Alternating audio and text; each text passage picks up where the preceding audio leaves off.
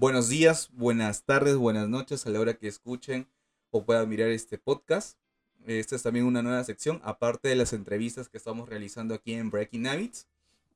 Y que también está, va a estar en la página de Facebook de la clínica Incamay. Y justamente estoy aquí con César, que nos va a acompañar un podcast semanal, o eso es lo que queremos hacer, sobre psicología. Seguimos hablando de psicología, que es algo importante para las personas, ¿no? Esta sección eh, está, bueno, se está llamando o se va a llamar, o se llamará, eh, unos minutos de psicología. Vamos a hablar unos 15, 20, máximo media hora de un tema en específico eh, semanalmente, o eso, eso espero, eh, que se haga una constante para que las personas puedan interesarse, escuchar de estos temas súper interesantes, para que puedan acudir a terapia psicológica, puedan hablar de psicología o puedan, no sé, hacer muchas cosas más con ello. ¿no? Entonces, ese es un granito de arena para esto. Entonces, el día de hoy vamos a hablar un poco del duelo. Pero antes que nada, César, ¿cómo estás? Buen día, Daniel, y con todos los oyentes. Es un gusto ya estar compartiendo con ustedes un poco de lo que es la psicología, ¿no? Estas nuevas cositas que van apareciendo, nuevas formas de abordaje y cómo ir facilitando ciertos procesos que permitan a la persona aceptar en un primer lugar muchas cosas que ocurren para luego comenzar a hacer actividades, acciones, estrategias, ¿no? Porque de nada vale decir quiero mejorar si no sé cómo, si no tengo estrategias. Entonces, eh, la idea es poder aquí compartir ello y te puedas sumar. Eso es importante. Claro, claro. Sí, e, e, es, muy interesante. Muy interesante todo, todo lo que, lo que uno puede aportar en, esos, en esos temas, ¿no? Eh, bueno, doy paso a hablar de lo que es el, duelo o, por qué se ha elegido el tema del duelo. Eh, porque no solamente hablamos de una pérdida física, sino podemos hablar de muchos ámbitos, ¿no? Un duelo, una persona lo puede llevar cuando ha perdido, básicamente, a un ser querido. Pero también es cuando ha perdido su trabajo de muchos años, por ejemplo, ¿no? O cuando tiene una ruptura amorosa. Puede ser también de muchos años o puede ser de poco tiempo, pero el vínculo ha sido tan fuerte que la persona lo vive demasiado, ¿no? O también eh, el hecho de perder a una mascota, ¿no? Porque ahora, es, o siempre ha sido, pero ahora se, como que se hace más, más, este, como un término familiar, ¿no? En el tema de la mascota. A mí, por ejemplo, yo tengo una, una perrita que para mí es, eh, es parte de la familia, es como una hermana, ¿no? Entonces la sacamos a pasear, eh, a pesar de que es muy, muy gruñona, lara y todo eso, la queremos un montón, ¿no? La cuidamos y todo. Entonces, si le pasa algo, a mí, por ejemplo, a mí me afecta bastante. Entonces, es ese vínculo que, se ve afectado en ese tema de duelo. ¿Tú qué puedes hablar o puedes comentar un poco, César, sobre este tema? Bien, el duelo es un, término complejo, de cierta forma, porque esconde muchos eh, apartados. Entonces, generalmente duelo se ha asemejado mucho a lo que es pérdida de un ser querido, ¿no? Generalmente duelo se ha asemejado a lo que es el ataúd, ¿no? La otra vida y todo ello. Sin embargo, ahora entendemos el duelo como una pérdida potente que destruye un vínculo, como bien habías dicho, afectivo. No necesariamente con una persona, puede ser la pérdida hasta de un objeto, puede ser la pérdida de una relación de pareja, eh, puede ser el alejamiento también de alguien que todavía está vivo, pero uno siente que ya, ya se fue para siempre de su vida, ¿no? Como sucede muchas veces en las parejas adolescentes, ¿no? Cuando, por ejemplo, han estado saliendo y ocurre un famoso fenómeno que ahora está muy de moda, que se llama el ghosting. Ajá, el ghosteo, el claro. Claro, ese, ese, fenómeno fantasmagórico, si lo queremos llamar así, ¿no? Donde qué bacán, hemos estado conversando, conversando, conversando, y de un momento a otro me dejaste de hablar. Entonces uno comienza a culpabilizarse, uno comienza con esa visión catastrófica de la vida, de qué hice, qué hice mal, le dije algo, comienza a revisar el WhatsApp, ¿no? Toda la conversación, el chat, y esa ansiedad genera ese duelo también, porque obviamente el duelo es una ansiedad, es cólera, es cólera. Y eso muchas veces se nota en eh, la parte corporal. Lo que yo me he dado cuenta en la práctica clínica es que muchas personas cuando pasan duelo, ¿no? Por una separación, una pérdida, ¿no? etc., el cuerpo generalmente expresa cólera. Y en algunos momentos, cuando hago la intervención, yo les pregunto, ¿qué, es, qué estás sintiendo específicamente? Me quedan mirando y me dicen, nada. Ok, le digo, no hay problema. ¿Qué te dicen tus manos? ¿Cómo sientes tus manitos? No, si yo detecto, obviamente ahí que hay un temblorcito, por ejemplo. Y me dicen, bueno, incomodidad. Ok, la incomodidad, ¿en qué emoción lo traduces? Cólera. A ver, agita un poco más las manos, haz ese mismo movimiento, pero exagéralo un poquito más. Eso es como un truco gestáltico, en, de cierta forma, ¿no? Y ahí comienza a decir, me da cólera. ¿Qué te da cólera? El que ya no esté acá. Y comienza a llorar. Y comienza a llorar, comienza a expresarse, comienza a sacar esa información que muchas veces está oculta y la persona en algún momento, entendiendo que desea reprimir, ¿no? Alguna emoción que es algo básico, ¿no? En toda persona, es un mecanismo básico, ahí comienza a expresar, a sacar información. Entonces, esa liberación hace que ya poco a poco comience a entender la situación. Obviamente con la guía de un profesional, no es solamente hacer que pues se exprese y ya. No, lo que se busca acá es que la persona que le está guiando, ¿no? En este caso un psicólogo, un coach, un consejero, ¿no? Quien tenga las habilidades, ¿no? Para intervenir en estos casos, sepa acompañar.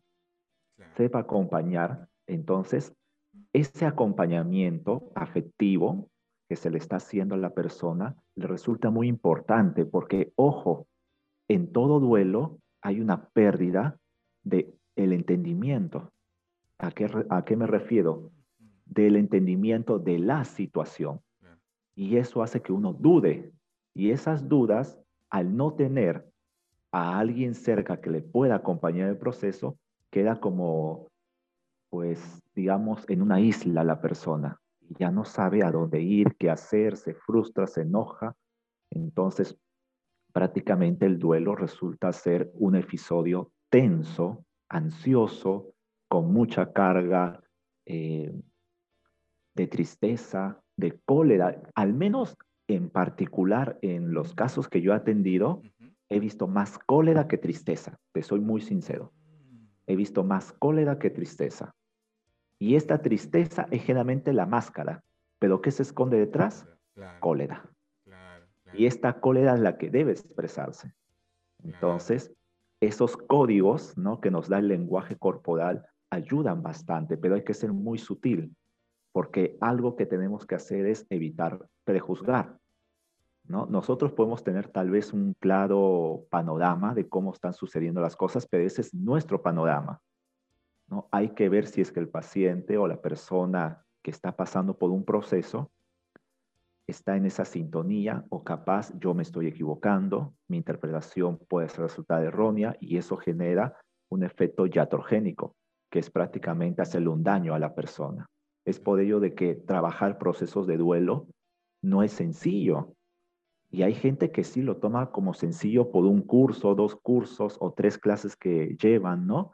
Y dicen, ya, yo soy especialista.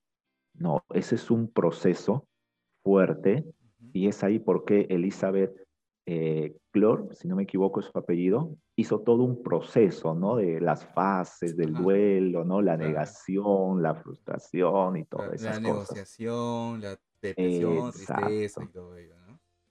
es todo un proceso, es todo un proceso y hay que trabajar el proceso para que la persona esté ok, no solamente ponerle una pastilla, una técnica y listo. No, porque eso le puede ayudar en el momento, pero después, ahí está el detalle, ¿no? O sea, después, ¿qué pasa? Y es ahí donde muchas personas recaen. Y a veces la próxima pérdida que tienen, ¿no? Próximo duelo, resulta ser peor que el anterior, no por, no por la intensidad tal vez, ¿no? De los hechos, sino porque la persona como no procesó bien lo anterior, ese no procesamiento lo suma al que está ahora y se vuelve un círculo vicioso. Se vuelve todo un, bucle que va incrementándose, el efecto bola de nieve, ¿no? Se va haciendo cada vez más grande. Claro, claro. Y, mira, en este, en este poquito relato podemos, podemos ver, o, las personas pueden enterarse de que existen esos procesos, ¿no? Que no necesariamente se da de una manera determinada, sino que uno puede empezar por la ira, uno puede empezar por la tristeza, uno puede empezar hasta de repente en, un momento determinado en la aceptación, pero luego puede pasar a la ira y luego puede pasar a la tristeza, entonces no hay algo determinado, ¿no? Como para que se dé cuenta las personas. Y también algo interesante es lo del gosteo, ¿no? Ahora que estamos en las redes sociales con el tema de los adolescentes, ¿no? Que si el chico me habló una semana entera y nos quedamos hasta tarde, y ahora no me habla, o al revés, ¿no? Porque la chica ya no, no me habla, si antes parecía que se interesaba en mí, ¿no? O, o a veces, yo hace dos, dos, años, más aproximadamente dos, tres años, estaba en los colegios enseñando también a los chicos de quinto, y alguno por ahí me decía, profe, a mí me... yo soy como que el barco, porque es como que yo estoy saliendo con una chica y esa chica regresa con su ex. Ya me está pasando como dos, tres veces ya y no sé cómo afrontar eso. A veces me pone triste o no, no sé qué pensar de mi vida, ¿no? Entonces como para uno analizar un poco la situación de lo que está pasando, ¿no? Y cómo está llevando el proceso y cómo lo ha, lo ha llevado hasta, hasta el día de hoy, ¿no? Porque a veces eh, hay duelos que están ahí, que salen en un momento determinado, que no, no le tomamos importancia o pensamos que ya pasó, pero según las circunstancias de nuestras vidas, ¡pum!, puede salir a flote, ¿no? Y a veces de repente se ha perdido algo, ¿no? Algún trabajo que se, que se recuerda, eh, alguna pareja o algún ser muy, muy querido.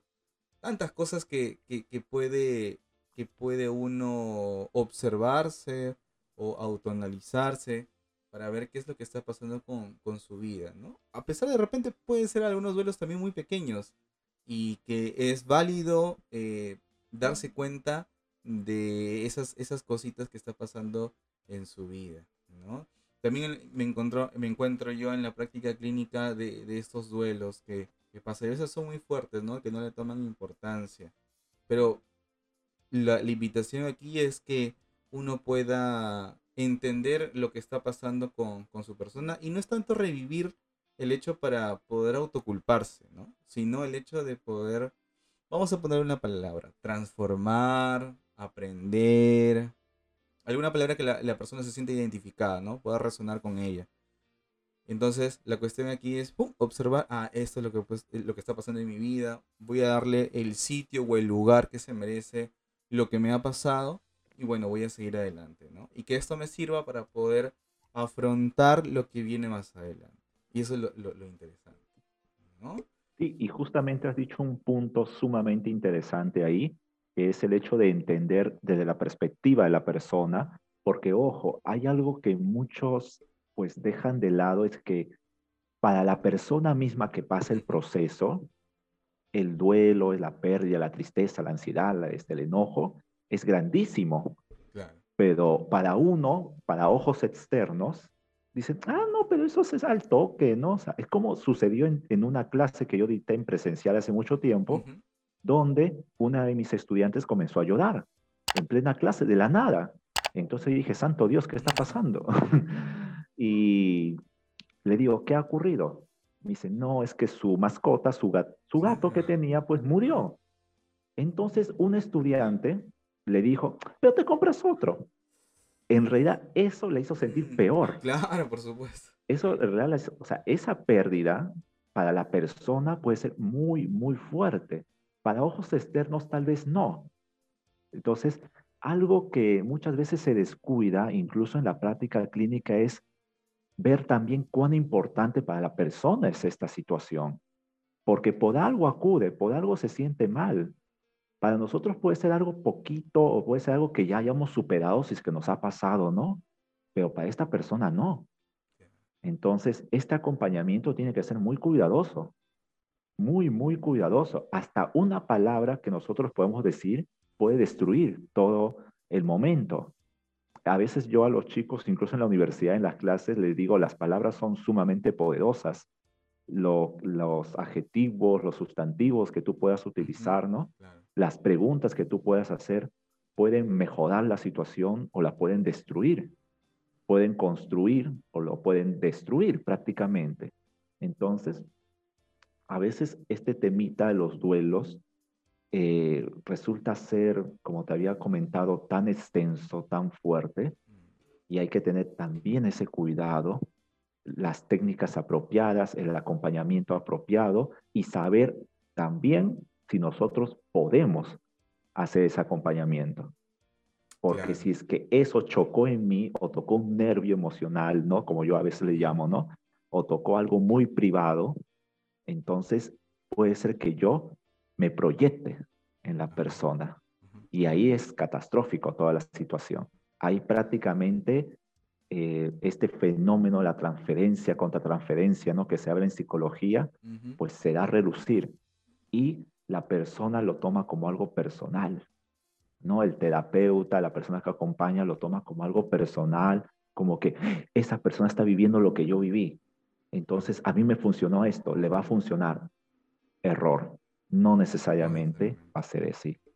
Hay que siempre comprender ese mundo de la otra persona.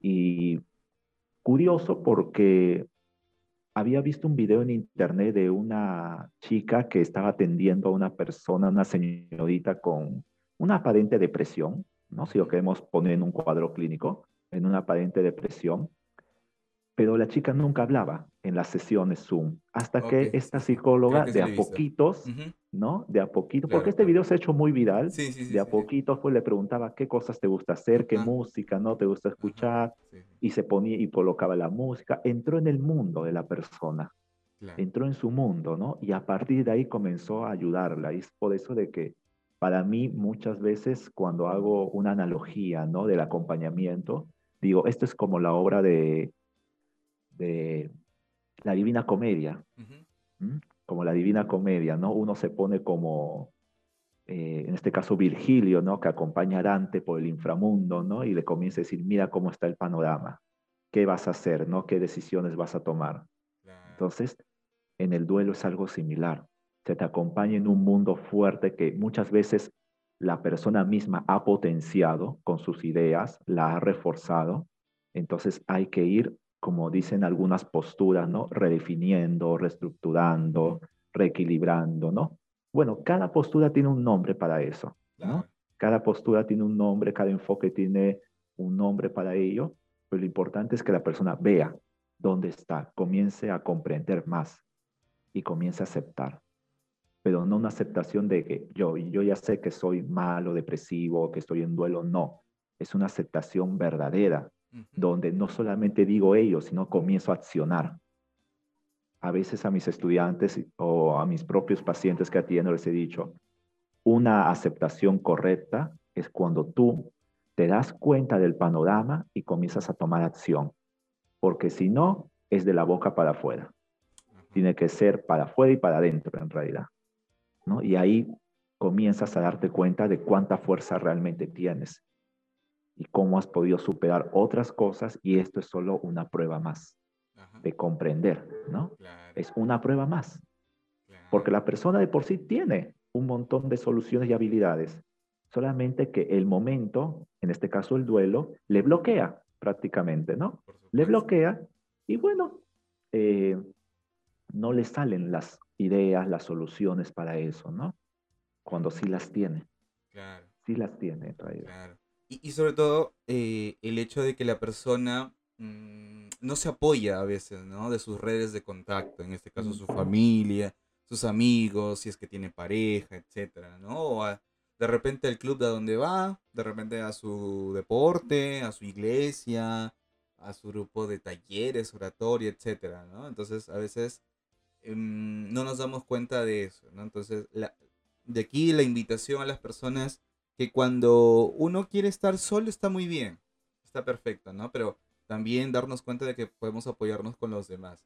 Ahora, el vínculo con la familia también es importante y es cómo afrontan eh, eso, ¿no? Justamente decías algo muy, muy importante, eh, el hecho del tema de las mascotas.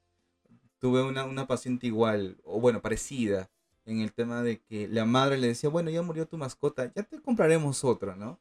Y no nos damos cuenta que esas palabras pueden hacer, vamos a llamarlo así, mucho daño a la persona que está pasando por ese proceso.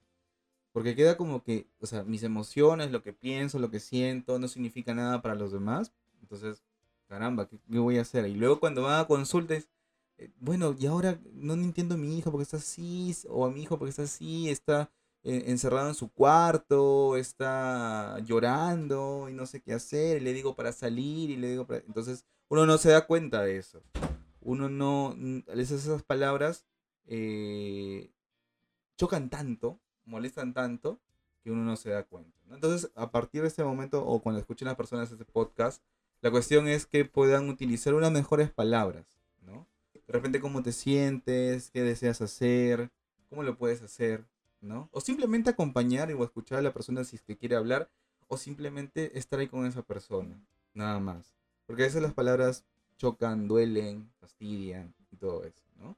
Entonces hay que tener cuidado, hay que tener cuidado porque a veces queremos ayudar y esa ayuda perjudica. Entonces es mejor, como yo a veces lo digo, ¿no? Eh, hay que pedir permiso también para ayudar, ¿no? Es que uno quiere, quiere ser ayudado. Porque a veces no, que no quiere, a veces no quiere escuchar nada, ni un consejo, ni nada.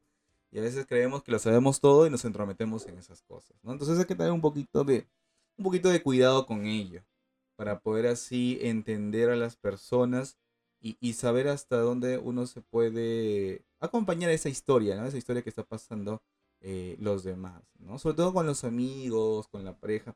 Pero esto es una práctica, una práctica de, todos los días, ¿no? Pero a veces cuando no realizamos ese tipo de prácticas, creemos que todo está bien y todo lo que hacemos está bien y no nos autoanalizamos con ello, ¿no? Entonces hay que ver ese detalle. Interesante, interesante todo ese tema del duelo. Bien, eh, para ir cerrando este, este, este podcast o este primer podcast de unos minutos de psicología, vamos a dar algunas, algunas recomendaciones para ver qué podemos hacer en el duelo. ¿no? Bien, César, ¿algún tipo de recomendaciones que puedas dar sobre el tema del duelo? Bien, primero, ver señales en la persona. Toda persona que pasa por un duelo da señales. Entonces, muchas veces estas señales no las identificamos, pero se notan mucho en la forma de responder, se nota mucho eh, en las actividades que dejan de hacerse, eh, por ejemplo, en el día a día. Entonces, esto que ya nos sirva como una alarma, pero que tampoco nos desesperemos. Una de las cuestiones muy importantes aquí es evitar desesperarse si es que veo que la persona está mal. Porque, ojo, si es que yo me desespero, desespero más a la otra persona. Entonces ahí hay que tener mucho cuidado. También eh, no, hay, no hay nada de malo en acudir a un especialista. Aún si es que no sucede un episodio de duelo, siempre es bueno acudí a un especialista, porque el especialista, sea psicólogo, sea coach, sea consejero espiritual, ¿no? Cualquier persona que se, esté bien entrenada, obviamente te va a prestar un apoyo y te va a dar técnicas de cómo también poder lidiar con estas situaciones. Y hay que validar las emociones, que eso se descuida mucho. Si es que está triste, aceptar que está triste. No decirle o evitar decirle, ya deja de llorar, no es tan importante. ¿no? Porque esas palabritas destruyen. Esas palabritas que para nosotros tal vez, ¿no? Digamos, no, para mí normal, porque en mi infancia a mí me dijeron eso y yo estoy bien. Ok, eso fue en tu tiempo, pero ahora es diferente. Así quedamos o no quedamos, y no es tanto de que, no, es que ahora son más sensibles. No, no es que sean más sensibles, sino es que hay un atropellamiento a todo lo que son sus emociones. La inteligencia emocional prácticamente ahora no está entrenándose correctamente. Y ahí de por qué dudan y no saben qué hacer.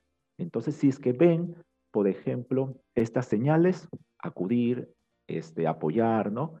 Si sé cómo apoyar, lo hago. Y si no sé, recurro a otra persona que lo haga. Por más que seas el papá, la mamá y digas, la conozco, lo conozco a mi hijo 15, 20 años, cuando pasa un episodio así es diferente es diferente. Entonces, a veces el padre tiene que aceptar o la madre aceptar hasta dónde puede llegar por ahora. Por ahora. Y luego, con la ayuda de alguien, poder ir avanzando, ¿no? Y algo muy importante también, para con esto voy cerrando, es evitar tal vez el, la usual pregunta de, oye, ¿cómo estás? ¿No? Porque esa es la usual, esa es una pregunta muy cognitiva en realidad. Preguntarle algo más afectivo, ¿cómo te has ido sintiendo en este día? ¿No? Muy pocos preguntan eso. ¿Cómo te sientes? ¿Cómo te has ido sintiendo con lo que ha sucedido? ¿Quieres hablar de algo? Y si quiere hablar, bacán.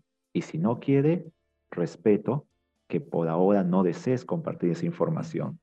¿Deseas que te acompañe un momento? Si acepta, genial. Y si no acepta, bueno, en otro momento será dar ese espacio a la persona. Pero que tampoco eso sea dejarlo ahí nada más, así para lo que le pase, sino también estar atentos a las señales que pueda dar. Eso es muy importante que eh, los padres se entrenen mucho, los amigos se entrenen también en esos detalles, porque generalmente una persona que pasa por un duelo, a lo que yo he visto, no recurre a los padres, recurre a algún amigo o recurre a indirectas, en este caso a través de redes sociales. Entonces ahí uno debe estar atento a qué está posteando también, ¿no? Porque eso tiene un significado de trasfondo. Claro, correcto. Bien, y yo también puedo agregar eh, un parcito, puede ser que mm, si a las personas les gusta escribir, plasmar todo lo que tienen, ¿no? Tanto en ideas, pensamientos, emociones. Y con esa carta, con eso, con todo lo que ha transcrito, hacer lo que ¿no? lo, rompe, eh, lo tiene guardado de repente, después lo puede releer. La cuestión es poder expresar lo que siente, ¿no? Porque a veces le damos mucha vuelta y mucha vuelta a lo mismo, creyendo que eh, hablando del mismo problema vamos, vamos a encontrar soluciones, pero a veces el, el hecho de plasmarlo, el hecho de plasmarlo ya ayuda a ver, ah, ya qué puedo hacer ante esto, puedo acudir con, con un profesional, puedo apoyarme con mi familia, con mi grupo de trabajo. Entonces, el soporte socioemocional está muy presente, ¿no? Entonces, las personas que de repente les gusta escribir pueden apoyarse en ello. Y lo otro, bueno, también referido a lo que es a, un profesional de psicología, ¿no? E ir viendo, viendo esos detalles. Eh, también, y como para finalizar, es informarse más también sobre el tema del duelo, ¿no? Eh, ¿Qué sentido tiene para, para esa persona el duelo? ¿Cómo lo pasa? ¿Cómo lo ha vivido?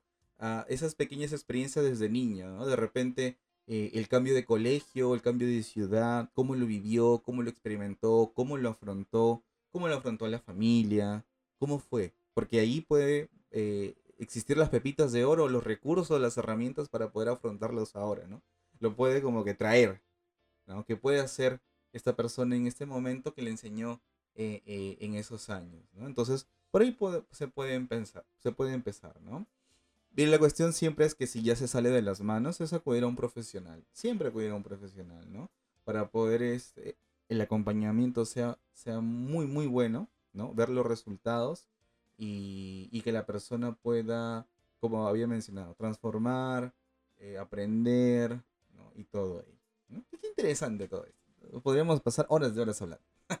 Pero bueno. es un tema complejo. Sí, sí, sí. es complejo. Muy, muy amplio. Sí. Bien, hemos terminado este primer episodio de unos minutos de psicología. Qué interesante, se ha pasado volando el tiempo. Eh, espero que nos puedan comentar, puedan compartir y puedan, eh, bueno, hablar de repente algún, comentar algún tema que, que les guste a las personas, a los oyentes, a los que nos puedan estar mirando, para poder eh, seguir comentando un poco de psicología. Muchas gracias César y nos vemos en la próxima. Muchas gracias, un gran abrazo a todos. Listo, chao, bye.